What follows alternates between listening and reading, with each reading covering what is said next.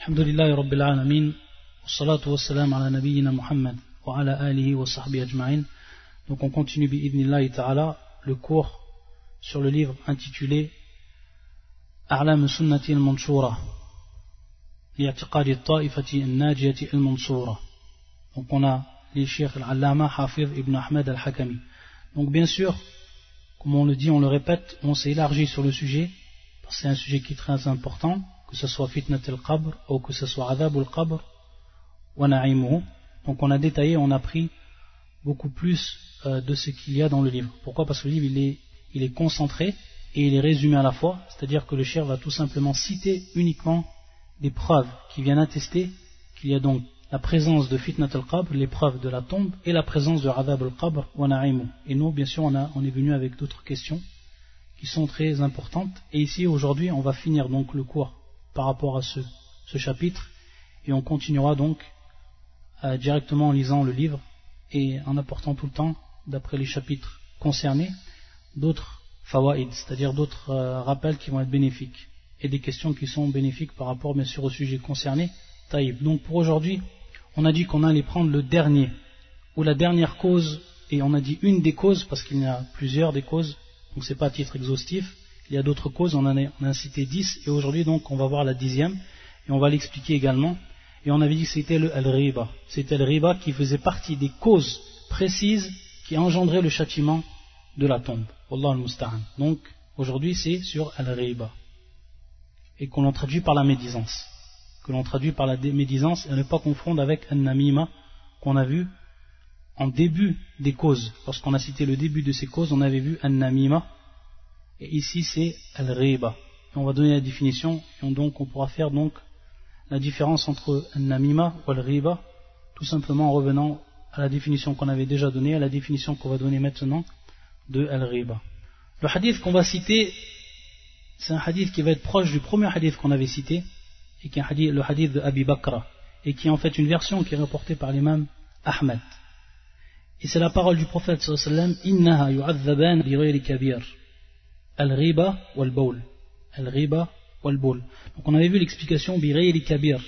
Birayri kabir, c'est-à-dire dans ce qui est autre qu'un grand péché. Et ensuite il avait dit le prophète sallam bal bala wa bal huwa kabir. Donc on avait expliqué ce que les savants avaient cité à, ce propos. Donc ensuite le prophète sallam yaqul al-riba wal-bawl. Donc ici le terme c'est al-riba wa al-bawl. Al-bawl on a déjà vu qui était bien sûr l'urine. Et ce qui nous intéresse dans cette version du hadith rapporté par l'imam Ahmad, c'est Al-Riba. Et à titre de rappel, Al-Boul, on a vu dans un autre hadith qui est rapporté également par l'imam Ahmed, qui est un hadith authentique, min al-bawl fa inna al-qabr minhu. Donc le prophète sallallahu nous dit de nous protéger, de nous protéger et de nous laver de l'urine. Pourquoi? Fa inna al-qabr minhu. La plupart des châtiments de la tombe sont de lui, c'est-à-dire à cause de lui. Wallah al Pour ce qui est donc dans ce hadith, al-riba. Al-riba, le prophète il nous a expliqué lui-même. Qu'est-ce que vous voulez dire? Dans un hadith authentique, marfou' Dhikruka akhak bima yakra. Dhikruk akhak bima yakra. C'est-à-dire citer ton frère à propos de ce qu'il déteste. C'est-à-dire donc la citation à propos de ton frère pour ce qu'il déteste et ce qu'il déteste. Donc tout ce que tu vas dire par rapport à ton frère musulman, et tu sais qu'il déteste que tu dises cela derrière lui, alors ça fait partie du riba. Ça rentre dans la médisance.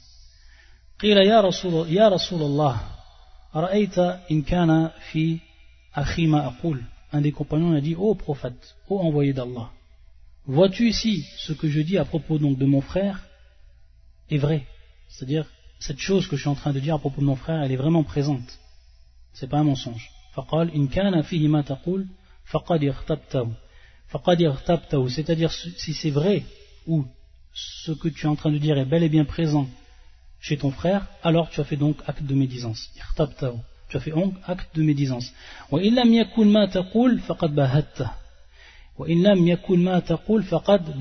C'est-à-dire si tu as, ou si tu, si tu dis ce qui n'est pas présent chez ton frère, donc c'est un mensonge, donc tu as fait donc acte de mensonge. Acte ici de mensonge, qui euh, qui vient du terme bien sûr al-buhtan et qui est le mensonge. Donc tu as menti sur lui, c'est bien sûr encore pire. Allah al Donc voilà pour ce qui est de la dernière des causes, et la dixième qu'on a citée, qui font rentrer et qui sont sabab, qui sont la cause et qui, sont, qui engendrent donc le adab al-qabr. Allah al Donc c'est des choses qu'il faut s'en écarter. Et pour ce qui est de al-riba, c'est quelque chose qui est important à savoir, il y a des choses que les savants, d'après des sources du Coran et de la Sunna, des choses dont les savants ont fait exception, qui sont en apparence, qui rentrent bien dans al-riba, mais qui sont permises. Qui sont permises. C'est-à-dire qu'on dise que c'est riba ou que ce n'est pas riba, à la hal, c'est permis. Et ça ne rentre pas dans ce qui est interdit d'après le hadith du prophète sallam qu'on vient de citer. Elles sont six, choses. Ces six choses, l'imam Nawawi, les a citées dans son livre Riyad al-Salihin. Il les a citées, ces six choses, lorsqu'il est, il a traité du chapitre de Al-Ghiba. Et on va les citer.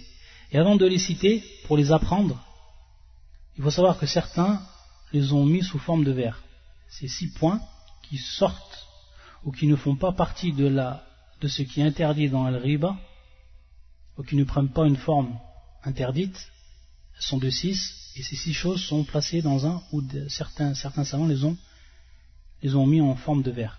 Et donc je vais vous donner le verre, on va, on va, les lire, on va le lire ensemble, on va l'expliquer. On va expliquer donc ces vers. Et c'est important de, le savoir, c'est-à-dire de savoir à quel moment je suis en train de faire du riba et à quel moment je ne fais pas du riba, c'est m'est permis de faire, même si on reprend le terme médisance, même si on reprend le terme médisance en apparence, mais qui n'est pas bien sûr ici de l'ordre de l'interdiction. Donc c'est les vers suivants, les deux vers suivants. Al-qadhu laysa bi ribatin fi sittatin mutadhallimin wa mu'arrifin wa muhadhirin wa mujahirin fisqan wa mustafti wa man طلب الإعانة في إزالة منكر في إزالة منكر. جوردي القدح ليس بغيبة في ستة متظلم ومعرف ومحذر ومجاهر فسقا ومستفت ومن. طلب الإعانة في إزالة منكر. Ici, dans, ces, dans, ces, dans ce vers, on a tout simplement les six points ou les six choses qui ne sont pas considérées comme riba ou même si on dit que c'est riba en apparence, elles ne sont pas interdites à la kullihal. Donc je dit une dernière fois, القدح ليس بغيبة في ستة متظلم ومعرف ومحذر ومجاهر فسقا ومستفتي ومن طلب الإعانة في إزالة منكر طيب On va les citer un par un. Donc ici, on voit que ce ce n'est pas considéré en fait comme riba, c'est-à-dire au sens interdit. Ce n'est pas une médisance au premier sens du terme, ce qui rentre bien sûr dans l'interdiction. Dans six choses. Et donc, ici, elles vont être citées, on va les expliquer. La première, c'est mutawallimin. Donc, c'est ce qu'on appelle. Atavallum. Qu'est-ce que veut dire ce terme-là? Mutawallimin. C'est tout simplement demander, lorsque personne, une personne te fait injustice. Personne te fait injustice, il t'a fait donc un vulm. Donc, dans ton droit, c'est que tu ailles te plaindre auprès des autorités, ceux qui ont donc une autorité, comme le juge, etc., pour leur informer que cette personne t'a fait injustice et que tu veux que on rende ton droit, que justice soit rendue par rapport à ton cas. Donc dans ce cas, automatiquement, tu vas être obligé de désigner la personne et de dire le mal qu'elle a fait. Donc ça, c'est ce qu'on appelle mutavallim. C'est la personne donc qui va aller se plaindre auprès des autorités et qui va informer donc ces autorités de la personne qui lui a fait injustice, c'est-à-dire en la désignant et en citant le mal qu'elle a, a, fait. Et bien sûr, dans pratiquement tous les cas qu'on va citer, on s'en tient simplement à ce point. C'est-à-dire, si maintenant la personne a fait d'autres choses, ou euh, des choses qui lui concernent, on n'a pas le droit bien sûr de les dévoiler. On va dévoiler tout simplement l'injustice qui est faite. Donc c'est un cas qui est précis et un point qui est précis, on ne peut pas le dépasser. Pour ne pas bien sûr euh, dépasser ou aller plus loin de ce qui est permis. Donc c'est ce qu'on appelle ici at-tavallum, al-mutavallim. Par rapport à cela, les savants rapportent un verset du Coran qui vient autoriser cela. Et c'est le verset suivant, qui se trouve sur surat euh, les femmes, Nisa, qui est le verset 148. لا يحب الله الجهر بالسوء من القول إلا من ظلم لا يحب الله الجهر بالسوء من القول إلا من ظلم donc en fait ce verset là il rentre dans ce qui est cité ici au titre de mutawallim donc la traduction du sens de ce verset Allah n'aime pas qu'on profère de mauvaises paroles sauf quand on était injustement provoqué. C'est-à-dire lorsqu'on nous a fait injustice. Il l'a même voulu Allah n'aime pas qu'on profère de mauvaises paroles sauf quand on a été injustement provoqué. Donc on voit dans ce verset-là qu'il est permis à ce moment-là, bien sûr, en allant auprès de ceux qui ont autorité, c'est-à-dire ceux qui ont la, capacité de rendre, de rendre justice, donc de se plaindre et de désigner la personne. Donc on comprend maintenant le premier terme. القدح ليس بغيبة في ستة متظلم ومعرف ومعرف bien sûr ici c'est avec الشدة على الراء ومعرف المعرف c'est lorsqu'on veut faire connaître une personne أنا أعرف بشخص c'est-à-dire je veux faire connaître une personne donc qu'est-ce qu'on comprend ici exactement par ce terme une personne, elle peut avoir un caractéristique qui est bien particulier. Et de par ce caractéristique, elle va se différencier des autres personnes. Donc, si je l'appelle par ce caractéristique, automatiquement, je vais pouvoir la faire connaître aux gens. Mais ce caractéristique, il peut être en fait considéré ou avoir un côté péjoratif, si on peut dire comme ça. À titre d'exemple, l'arma. Al-arma, c'est-à-dire l'aveugle. Al-Arma. Donc on cite une personne comme étant Al-Arma, comme étant une personne aveugle. Ou Al-A'raj. Al-A'raj, une personne qui boite. Un boiteux, on l'appelle, on va le désigner par Al-A'raj. Pourquoi? Parce que c'est un défaut qu'il a, mais ce défaut-là, lorsqu'on va le, dénommer la personne par ce défaut-là, Al-A'raj, par ce sifat, automatiquement on va le différencier des autres, on va savoir qui, de qui on parle, donc on le fait connaître. Al-A'raj, également Al-A'mash. Al-A'mash. Al-A'mash, c'est le bigleux, c'est-à-dire la personne qui voit mal, le bigleux. Le bigleux. Donc Al-A'mash, également, c'est une caractéristique. Et ça, comme on le sait, c'est tout simplement que tous les savants de l'islam, ce sont des choses qu'ils ont utilisées, qu'ils ont fait. C'est-à-dire lorsqu'on va ouvrir maintenant les livres de Ilm al-Rijal, c'est-à-dire de la science des, des hommes. Et vous savez que la science des hommes repose sur la connaissance des rapporteurs des hadiths, les hommes que l'on trouve dans la chaîne de transmission. Et bien sûr, lorsqu'on va citer une chaîne de transmission, on va citer la personne par son nom, celle qui rapporte bien sûr le hadith, celle qui se trouve dans la chaîne de transmission.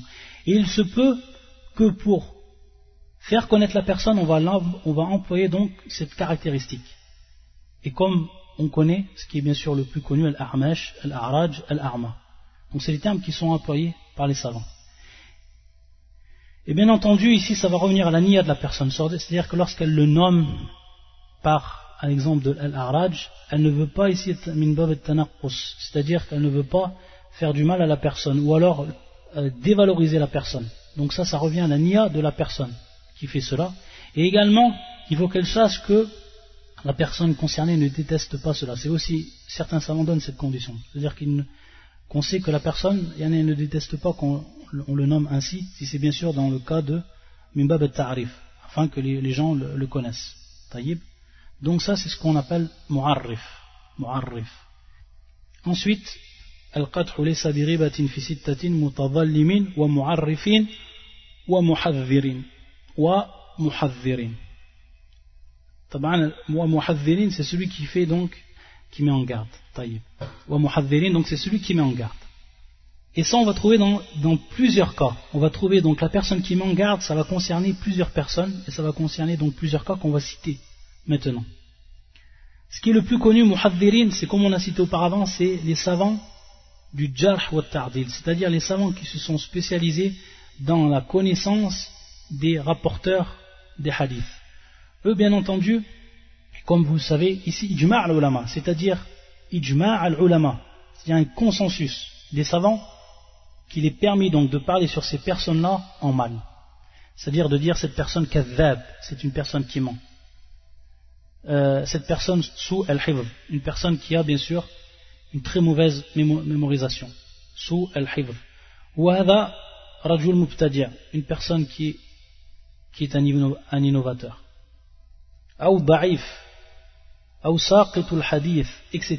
Toutes les, tout ce que l'on peut trouver comme parole qui concerne al-jarh, qui concerne bien entendu ici al-jarh.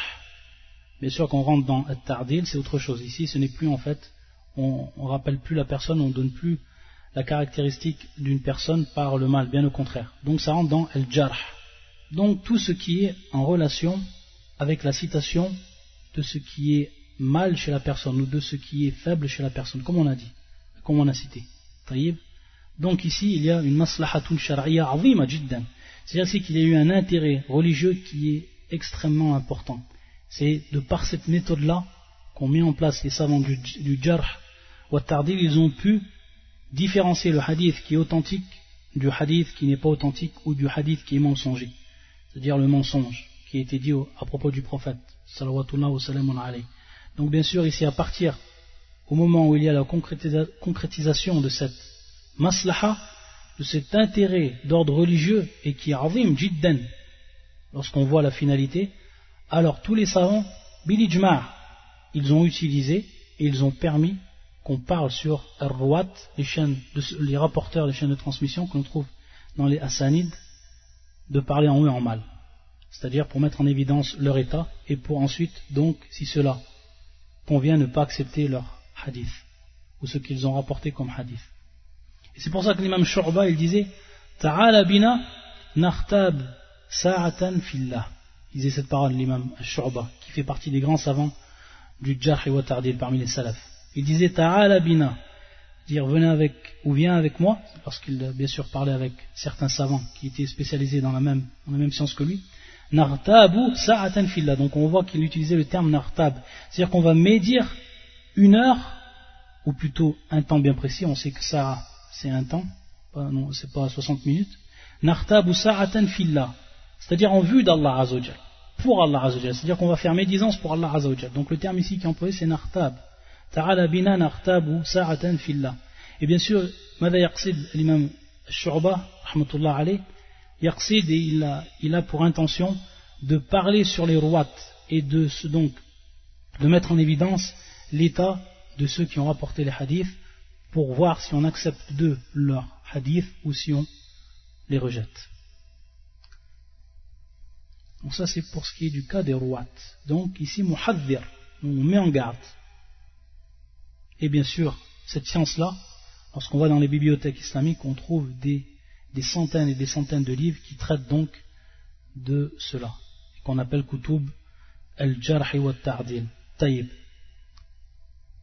Également pour ce qui est de manière générale rad ala al bida wa hawa c'est-à-dire mettre en garde des gens de l'innovation et des gens de la passion.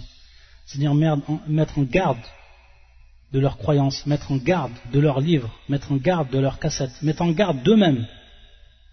Ça aussi, ça rentre dans le terme muhadhir. Ça, rentre dans le terme muhadhir.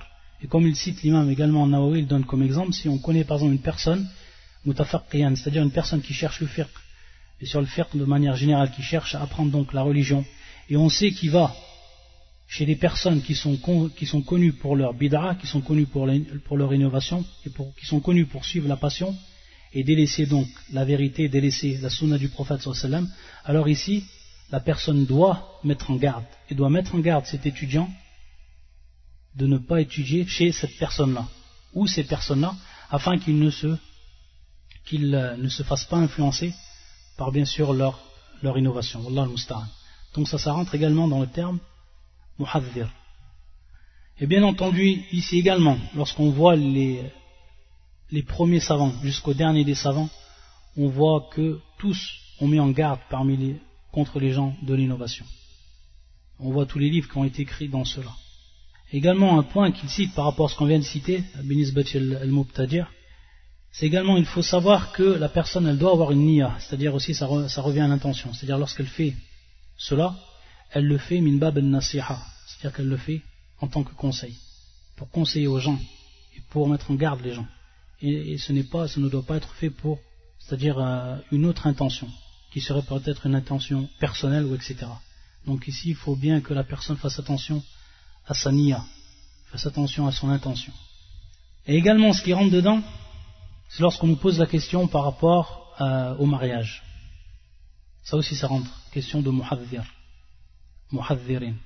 Bien sûr, si une personne maintenant vient te donner conseil, tu veux te marier avec une, euh, que ce soit une sœur, ou le contraire, une sœur qui veut se marier avec un frère, et si elle connaît par rapport à la personne à qui on lui a demandé conseil, elle connaît donc la personne, elle connaît très très bien, et elle sait que c'est une personne qui a beaucoup de défauts par rapport à la religion, et des défauts donc qui vont influencer certainement la vie de couple, etc. Ou alors carrément connaître de la personne que c'est en réalité un fasiq, une personne qui est en réalité perverse, etc. Alors dans, à ce moment-là, il il est également permis donc de donner conseil. Ça fait même, ça rentre même à la moindre chose dans al-mustahab, dans ce qui est conseillé. Et bien sûr, on revient à un hadith qui est connu, hadith du prophète sallallahu alayhi wa sallam, qui est rapporté par l'imam muslim, et qui concerne Fatimatu ibn Qais. Lorsqu'elle est venue voir le prophète sallallahu elle lui a, elle lui a demandé conseil au prophète sallallahu elle lui a dit que deux personnes l'avaient demandé en mariage. C'était bien sûr Muawiyah, la première personne c'était Muawiyah, la deuxième personne, la, deuxième personne c'était Abu Jahan. Et qu'est-ce qu'il a dit le prophète sallallahu à ce moment-là Donc bien sûr, il les a cités par des sifats qui sont d'ordre de la médisance. Mais dans ce cas-là, c'est bien sûr permis. فقال أما معاوية فسعلوك لا مال له وأما أبو جهم فلا يضاع عصاه عن عاتقه ولكن انكحي أسامة donc le prophète sallam, lorsque Fatima est venue lui demander conseil, Fatima ibn Qais, elle lui a dit donc que ces deux personnes lui avaient demandé en mariage, il a dit Amma fanna. Amma. Le terme su'luq, il expliquait lui-même par le prophète sallam lorsqu'il a dit la malalaou. C'est-à-dire une personne qui est pauvre. As-su'luq, c'est la personne qui est pauvre, très pauvre. La malalaou. Donc bien sûr, par rapport euh, à l'état de Fatima, ça aurait été très dur pour elle de vivre avec une personne qui n'a pas d'argent et qui est très pauvre. Et ça aurait influencé, bien sûr, dans sa vie conjugale. Donc le prophète sallam à ce moment-là, il l'a bayyana, c'est-à-dire qu'il a mis en évidence l'état de Muawiyah et que c'était quelque chose qui n'était pas, qui n'était pas valable pour elle, qui ne correspondait pas à son état elle, Fatima. Et ensuite, lorsqu'il a demandé sur Abu Jahm, qu'est-ce qu'il a dit le prophète sallam? Fala c'est-à-dire qu'il ne délaisse pas il ne délaisse pas son bâton de son épaule, c'est-à-dire qu'il a toujours le bâton sur son épaule. Bien sûr, ici c'est kinaya, c'est une métaphore pour prouver ou pour dire en fait que c'est quelqu'un qui bat les femmes. C'est pour ça qu'il est venu dans une autre riwayat, c'est-à-dire dans une autre version du hadith qui est également auprès de, l'imam muslim, Abu, Abu Jahm linisa. C'est-à-dire c'est quelqu'un qui, qui bat beaucoup les femmes. Quelqu'un qui bat beaucoup les femmes. C'est pour ça que on prend donc cette version-là pour bien comprendre le terme fala Alors que certains savants ont dit cette expression-là, le prophète sallam qu'il a dit, c'est tout simplement pour dire que c'est une personne qui, est souvent en voyage et qu'on le voit très rarement. Donc qui serait très beaucoup, beaucoup, beaucoup absent de sa femme. Mais on voit, pourquoi? Parce que lorsque la personne met son bâton sur son, épaule, et bien sûr en, en bout elle met ce qu'elle a besoin, et donc elle part pour, pour un voyage. Donc on aurait pu comprendre cela et été l'explication de certains savants. Mais la deuxième version donc de l'imam muslim, le maqsoud ici, c'est bel et bien euh, la mise en évidence que cette personne-là frappait les femmes. Donc à ce moment-là, elle a déconseillé. Et ensuite, il lui a conseillé donc de se marier avec qui? Avec Oussama. Oussama. Donc ça ici, ça rentre dans le terme wa muhadhirin. Wa. Ensuite, wa mujahiri fisqan. Ça c'est le quatrième. C'est tout simplement la personne qui est perverte et qui fait acte de perversité en public. C'est-à-dire qu'il ne se cache de personne. Devant les gens, il fait acte de perversité. Comme par exemple le fait de boire du vin, ça rentre dans le fisc. Ou alors une personne qui prend l'argent des gens et qui, avec injustice, ou qui mange l'argent des gens avec injustice et qui le fait alaniyan, c'est-à-dire qu'il le fait en public, etc. Donc dans ce cas-là, dans ce cas-là, il est, il est permis donc de parler de cette personne-là par rapport, et c'est ici le qaid, c'est-à-dire ici, on restreint bien par rapport à son, ce, péché-là, c'est-à-dire le péché qu'il fait devant les gens. Par contre, il y a un nazid, c'est-à-dire qu'on va dire encore d'autres choses, peut-être que la personne, à ce moment-là, elle se cache par, rapport à d'autres choses, etc. Alors là, il n'est pas permis. Donc c'est pour bien en fait donner la règle par rapport à cela. C'est ce que fait cette personne de manière ou devant les gens. Et donc il est connu pour ce fistre, il est connu pour cette perversité. Et bien sûr, qu'est-ce qu'il va avoir pour but, inshallah C'est-à-dire soit que la personne s'arrête, au minimum qu'elle se cache, au minimum qu'elle se cache. Et également, l'imam Nawawi, lui, il fait rentrer, donc, lorsqu'il explique, l'imam Nawawi fait rentrer aussi celui qui fait donc une bid'a, celui qui fait une innovation devant tout le monde. Celui donc qui fait sans se cacher, qui fait une innovation, ça aussi, ça rentre dans Mujahirin Fisqan.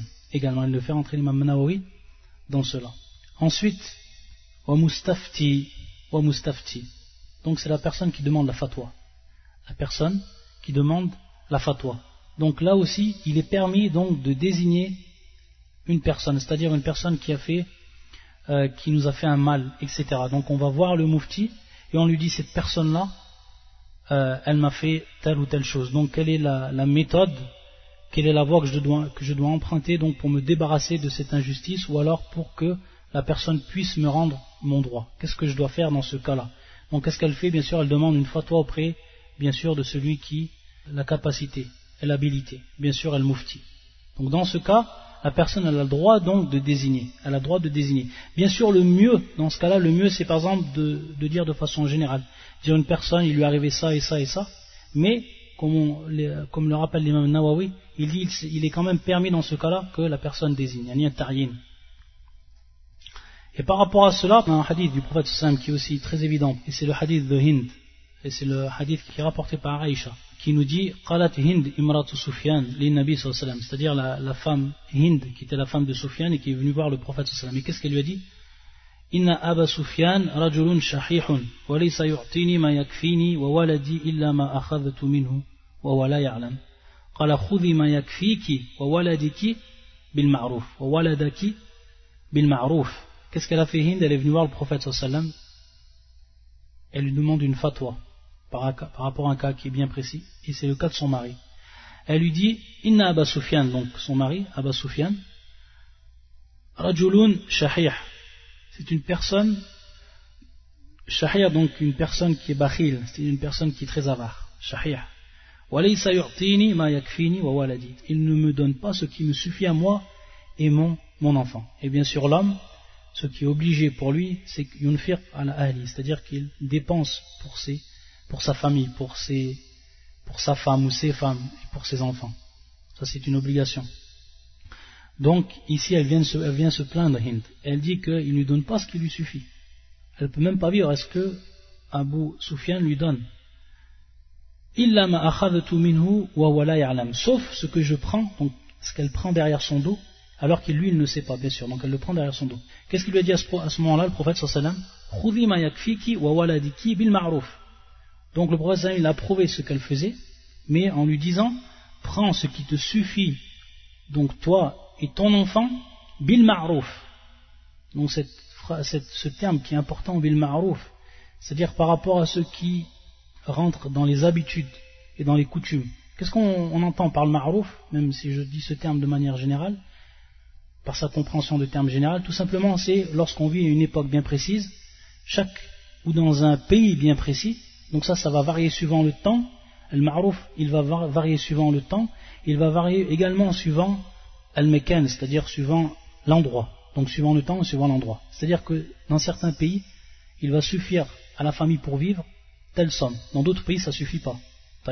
Également par rapport aux amens, à certaines périodes il y a un, argent bien précis va suffire, à une autre période ça ne va pas suffire. Taïb. Donc c'est ce qui rentre dans le ma'rouf. Donc à ce moment-là, elle lui a dit qu'il était permis. Il lui a dit le prophète Sam qu'il était permis qu'elle prenne cela.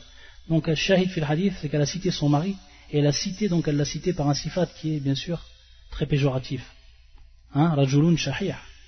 Une personne qui est très avare. Et bien sûr, on dit ce qui suffit à la personne pour vivre. Pour vivre. C'est-à-dire ce qui lui suffit pour vivre, pour boire, pour manger, et pour, euh, pour tout ce qui rentre dans les besoins, par rapport donc au pays, comme on l'a dit. Et bien sûr, je me rappelle ça d'une question qui avait été posée à un chien, c'est-à-dire une femme, en prenant ce hadith, elle avait dit, mon mari, il ne veut pas acheter un, portable, jawal, un portable à mon, à mon fils. Alors ce que j'ai fait, c'est que j'ai pris de l'argent derrière son dos et j'ai été un portable à mon fils.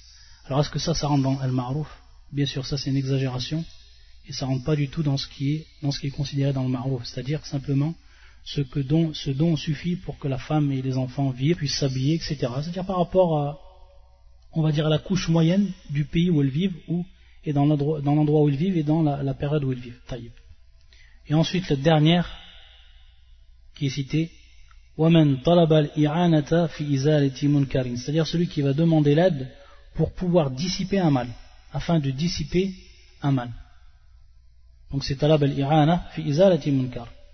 Et bien sûr, cela revient, par exemple, une personne, on sait de lui qui fait du mal et qui cause du mal, que ce soit au niveau de la société, etc., au niveau des gens. Alors, dans ce cas-là, il est permis que la personne se présente donc toujours aux autorités, ceux qui ont une responsabilité, les autorités, la police des mœurs, comme ici Al-Hayya, etc., et qui donc ils informent de ce que fait cette personne pour qu'eux, ils ensuite réprimandent et qu'ils donc mettent fin à ce mal. Donc là aussi, il est permis donc de citer la personne et de citer le mal qu'elle fait. Donc ça, ça rentre dans le dernier وَمَنْ طَلَبَ الْإِعَانَةَ فِي إِزَالَةِ munkar. Donc voilà pour ce qui était de la dernière cause qui engendre donc adab al-qabr et qui est al-riba. Et donc ici on a cité tout ce qui sortait de al-riba et tout ce qui était permis. Maintenant une autre question. C'est est-ce que le châtiment de la tombe est-il permanent ou s'arrête-t-il Est-ce que le châtiment de la tombe est-il permanent ou s'arrête-t-il Il faut savoir donc que certains savants disent qu'il s'arrête. Disent qu'il s'arrête. Et la plupart des savants, d'autres savants disent qu'il est permanent. C'est-à-dire sans interruption. Et ceux qui disent qu'il s'arrête, c'est-à-dire qu'il va s'interrompre, il n'y a pas de preuve par rapport à cette parole-là. Et bien sûr, lorsqu'on dit il n'y a pas de preuve, ça ne vient pas de moi. Ça vient bien sûr des, des, et des savants auprès, de qui on a étudié ces questions-là. Et qui, eux, bien sûr, ont la science et qui ont bien sûr l'ittelar, c'est-à-dire qu'ils connaissent là où il y a des preuves ou là où il n'y a pas de preuves. Donc pour ceux qui ont dit qu'il euh, s'arrêtait, il n'y a pas de preuve concrète par rapport à cette parole-là. Par contre, pour ceux qui ont dit que c'était un, un qui était permanent et sans interruption, alors là, il y a des preuves qui sont évidentes et la plupart des preuves on les a vues. La plupart des preuves on les a vues et lorsque même je les ai citées, j'ai fait que j'ai mis en évidence ce qu'on appelle témoin argumentatif, shahid. Et par exemple, à l'exemple bien sûr du verset, le verset qu'on a cité en début de cours sur le, verset sur Pharaon. Donc on voit bien ici, on voit bien que lorsqu'Allah cite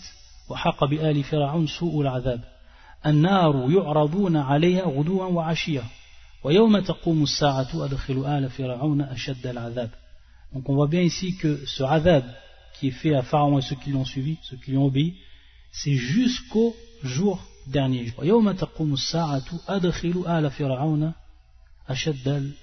Et on voit également ici de manière continuelle. Qui sont exposés matin et soir. Également dans le hadith de Samura ibn Jundub, hadith qu'on a vu, le dernier cours, Samura ibn Jundub, on a vu que le prophète sallam disait, lorsque donc il citait, il citait le adab, ou plutôt ce qu'il rapportait ce qu'ont dit les, deux anges, c'est-à-dire qu'on fait ainsi ce châtiment-là jusqu'au jour du jugement. Il a jusqu'au jour du jugement. Donc on voit qu'également ici c'est permanent. Également par rapport au hadith qui est rapporté par l'imam al-Tirmidhi, qui est un hadith qui est Hassan, et dont la version est la suivante, Donc on a vu que parmi les châtiments, il y avait les côtes qui, étaient brisées, qui étaient resserrées sur elles-mêmes du fait que la, tombe soit très très étroite et se resserre sur lui. Et donc dans une des versions, il ne cesse d'être châtié jusqu'à c'est-à-dire jusqu'à qu'Allah donc le ressuscite. Et bien sûr, al-Barf, qui est bien sûr le jour du jugement lorsque les gens vont ressortir de leur tombe. Donc on voit ici également, de manière claire, c'est un châtiment qui est permanent. Également, hadith al-bara, le long hadith qu'on a vu, hadith al-bara. Et dans une de ces versions, on a vu qu'il y avait plusieurs versions de hadith al-bara ibn Azib, ثم يفتح له باب إلى النار فيأتيه من حرها وسمومها حتى تقوم الساعة c'est-à-dire la personne qui est châtiée نعم ثم يفتح له باب إلى إلى النار باب إلى النار c'est-à-dire qu'on lui ouvre une bab une porte du feu fayati c'est-à-dire qu'il lui vient son chaud la chaleur la chaleur intense. C'est-à-dire jusqu'à que l'heure advienne. Donc ici également il est cité dans ce hadith que le châtiment est permanent et il ne s'arrête pas. Donc du moment où on est placé dans la tombe et que commence le châtiment il est ainsi jusqu'au jour dernier. Wallah al-musta'an. La ilaha illallah. Et inshallah donc une dernière question pour clôturer donc ce chapitre qui a concerné non seulement fitnat al-qabr et également adab al-qabr wa. Cette question-là, est identique à ce qu'on a vu par rapport à fitnat al-qabr. Donc toujours on le répète. Et ça c'est quelque chose qu'il faut bien faire attention lorsqu'on étudie ces cours-là, c'est toujours de faire la différence entre fitnat al-qabr ou adab al-qabr. Ici on voit encore l'importance parce qu'on va citer maintenant ce sont les causes ou ce qui fait partie des causes qui sont donc spécifiques et qui permettent d'être sauvés du châtiment de la tombe. Donc, dans un premier temps, on a vu juste auparavant les causes qui faisaient ou qui engendraient le châtiment de la tombe. Maintenant, on va voir les causes qui nous permettent d'être sauvés du châtiment de la tombe. Et donc, on dit bien le châtiment de la tombe, alors qu'on avait vu auparavant, lorsqu'on avait cité l'épreuve de la tombe, fitnatul qabr, on avait vu ce qui nous, euh, permettait d'être sauvés de l'épreuve de la tombe. On avait cité, bien sûr, les hadiths par rapport à cela. Maintenant, c'est pour ce qui, ce qui concerne l'adab, c'est pour ce qui concerne le châtiment et non al-fitna. Donc là aussi, on voit qu'il y a la différence à faire et à ne pas tout mélanger. C'est-à-dire qu'on prenne des preuves qui sont pour le châtiment et on les place pour al-fitna. Ou qu'on prenne des preuves qui sont pour al-fitna et qu'on les place pour ce qui est du, châtiment, vice-versa. Donc il faut faire attention, il faut être précis au niveau donc euh, de ces preuves. Pourquoi? Parce qu'elles reviennent bien sûr à la croyance. Et on ne peut dans ce cas et dans, cette catégorie-là, tout mélanger. Wallah Donc, on dit bien c'est pour ce qui est de châtiment de la tombe, ce qui nous permet de nous sauver du châtiment de la tombe. Il y a trois causes. On en cite parmi, donc ces causes, on en cite trois. Bien sûr, ce sont, des causes, lorsqu'on dit des causes, ce sont des causes spécifiques. Où il y a un hadith du prophète sallallahu alayhi wa sallam qui nous cite que cela est spécialement pour Adab al-Qabr.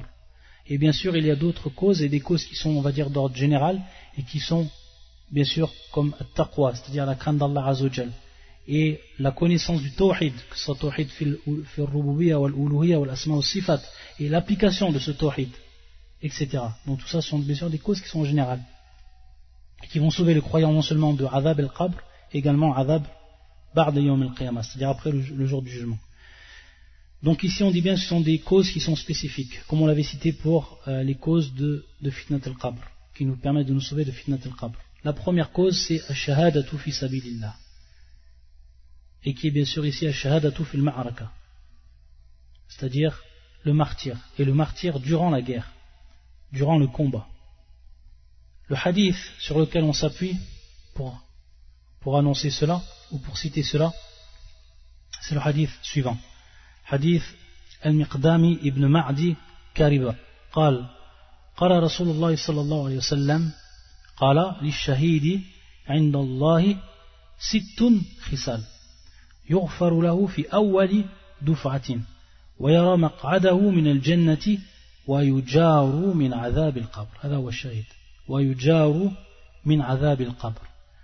Dans ce hadith qui est rapporté par Al-Miqdan ta'ala anhu il nous informe que le prophète sallam dit قال رسول الله صلى الله عليه وسلم للشهيد عند الله celui qui est mort comme martyr. On, dit bien ici le martyr, fil ma'raka, c'est-à-dire durant le combat. Li shahid Allah. Pour le shahid, il y a auprès d'Allah Azzawajal, donc, sittun khisal. Dans un premier temps, yurfaru lahu fi awwali duf'atin.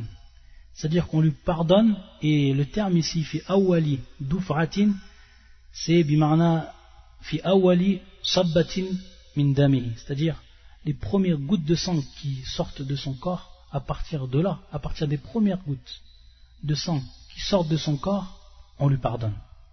fi awwali dufatin. Donc c'est marna ici. Dufatin yani fi awwali sabbatin min dami. min al-jannah. Et il voit à ce moment-là, maq'adahu min al-jannah, il voit sa place dans le paradis.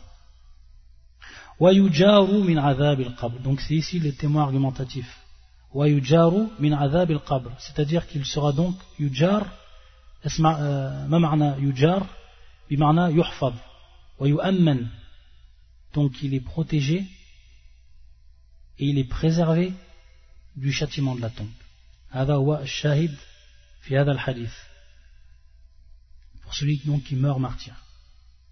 Et bien sûr lorsqu'on dit fisabilillah li kalimatillah pour que bien sûr la parole d'Allah soit la plus haute ce hadith là il est rapporté par l'imam al-Tirmidhi Bien sûr, il y a la suite du hadith que je ne cite pas. Il y a les autres donc. On s'en tient, donc au shahid, c'est-à-dire on s'en tient donc au témoin argumentatif. C'est ce qui euh, ce qui nous intéresse par rapport à notre sujet. min. Et donc donc c'est un hadith qui est rapporté par l'imam al-Tirmidhi et également l'imam Ibn Majah et qui est authentifié par l'imam al-Albani fi Mishkat al-Masabih. Et le hadith est le 3834 fi Kitab al-Jihad, donc dans le chapitre du Jihad. Et également qui est authentifié, dont il l'authentifie également l'imam al-Albani, rahmatullah alayh, fi sahih, at-targhib ou at-tarhib, le numéro du hadith 1375. Ça c'est la première cause spécifique qui nous permet de nous sauver du adab al-qabr. La deuxième cause, al-maut bida il-batn, c'est-à-dire la mort, la mort qui est causée par le mal du ventre, par le mal du ventre. Et ce hadith-là, il est rapporté par l'imam Ahmed, également par l'imam An-Nasa'i, également par l'imam Al-Tirmidhi ou Hassanahu. C'est-à-dire que l'imam Al-Tirmidhi le rapporte et dit que c'est un hadith qui est Hassan. Et l'imam, également qui est donc authentifié, ce hadith il est authentifié par l'imam Al-Albani, fi Sahih Al-Tirmidhi. Numéro du hadith, c'est le numéro 1076. Également authentifié dans son livre qui s'appelle Arkam Al-Janahiz, où il dit que, sanadu sahih, sa chaîne de transmission authentique, un hadith qui est également authentifié par Ibn Hibban, qui le cite donc dans son authentique, fi Sahih, Sahih Ibn Hibban. Et le hadith c'est le suivant. عبد الله بن يسار قال كنت جالسا مع سليمان ابن سرد وخالد ابن عرفطة وهما يريدان أن يتبعا جنازة مبطون فقال أحدهما لصاحبه ألم يقل رسول الله صلى الله عليه وسلم من يقتله بطنه donc ce hadith qui est rapporté par Abdullah ibn Yassar, il dit Kuntu jalisan ma'a Sulaiman ibn Surad wa Khalid ibn Urfuta.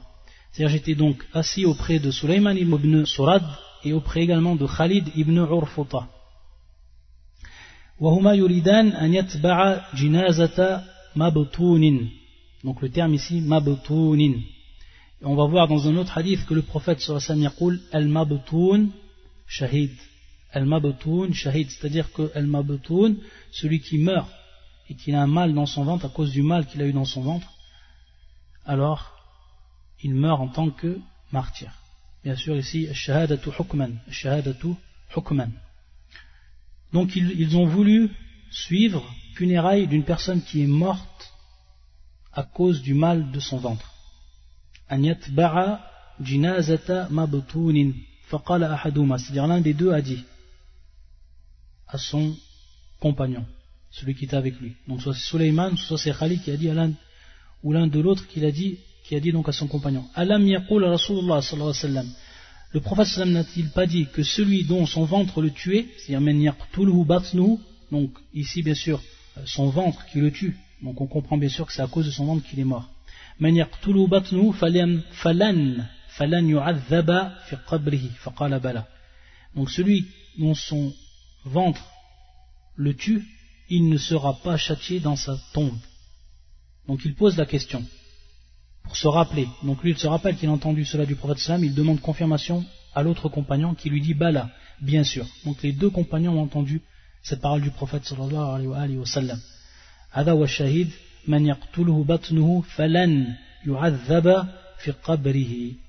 c'est-à-dire donc celui dont son ventre est la cause de sa mort, ou son ventre le tue, alors il ne sera pas châtié dans sa tombe. Ça c'est pour ce qui est du deuxième, de la deuxième cause. Et bien sûr on voit que ici c'est une cause qui est qui n'est pas propre à la volonté de l'homme, contrairement à la première. Et ensuite la dernière cause, Et ce sera donc la dernière question d'aujourd'hui. On terminera donc avec cela pour ce qui est des, cours en relation avec la tombe. La troisième cause, c'est la suivante. Qira'atu surati tabaraka. Qira'atu surati tabaraka. C'est-à-dire, bien sûr, tabaraka, c'est surat al-mulk. Surat, la royauté, qui est le, la surat 67. 67. Tabaraka al-ladhi biyadi al-mulk. Taïb. Donc, celui qui lit cette surat, elle le protège de Azab al-Qabr. Ce hadith, qui est rapporté par Ibn Mas'ud, est le suivant. يقول النبي صلى الله عليه وسلم سورة تبارك هي المانعة من عذاب القبر سورة donc تبارك donc qui est سورة الملك هي المانعة c'est celle qui empêche c'est celle qui empêche هي المانعة من عذاب القبر du châtiment de la tombe c'est un hadith qui est rapporté par Ibn Mardouya et qui est également rapporté par Abu Sheikh fi Tabaqat al-Asfahaniyin et c'est un hadith qui est authentifié par Sheikh al-Albani fi Sahih al-Jami' et le numéro du hadith c'est le 3643 3643 Donc, je répète le hadith d'Ibn Mas'ud. Suratu Tabaraka al-mani'atu min azab al-qabr. Donc la sourate Tabaraka c'est celle qui empêche donc du châtiment de la tombe. Voilà pour ce qui est de la troisième cause, parmi les causes, les causes bien spécifiques et qui empêchent donc d'être châtié dans, le, dans la tombe. Allah al-Musta'an. سبحانك اللهم بحمدك أشهد أن لا إله إلا أنت أستغفرك وأتوب إليك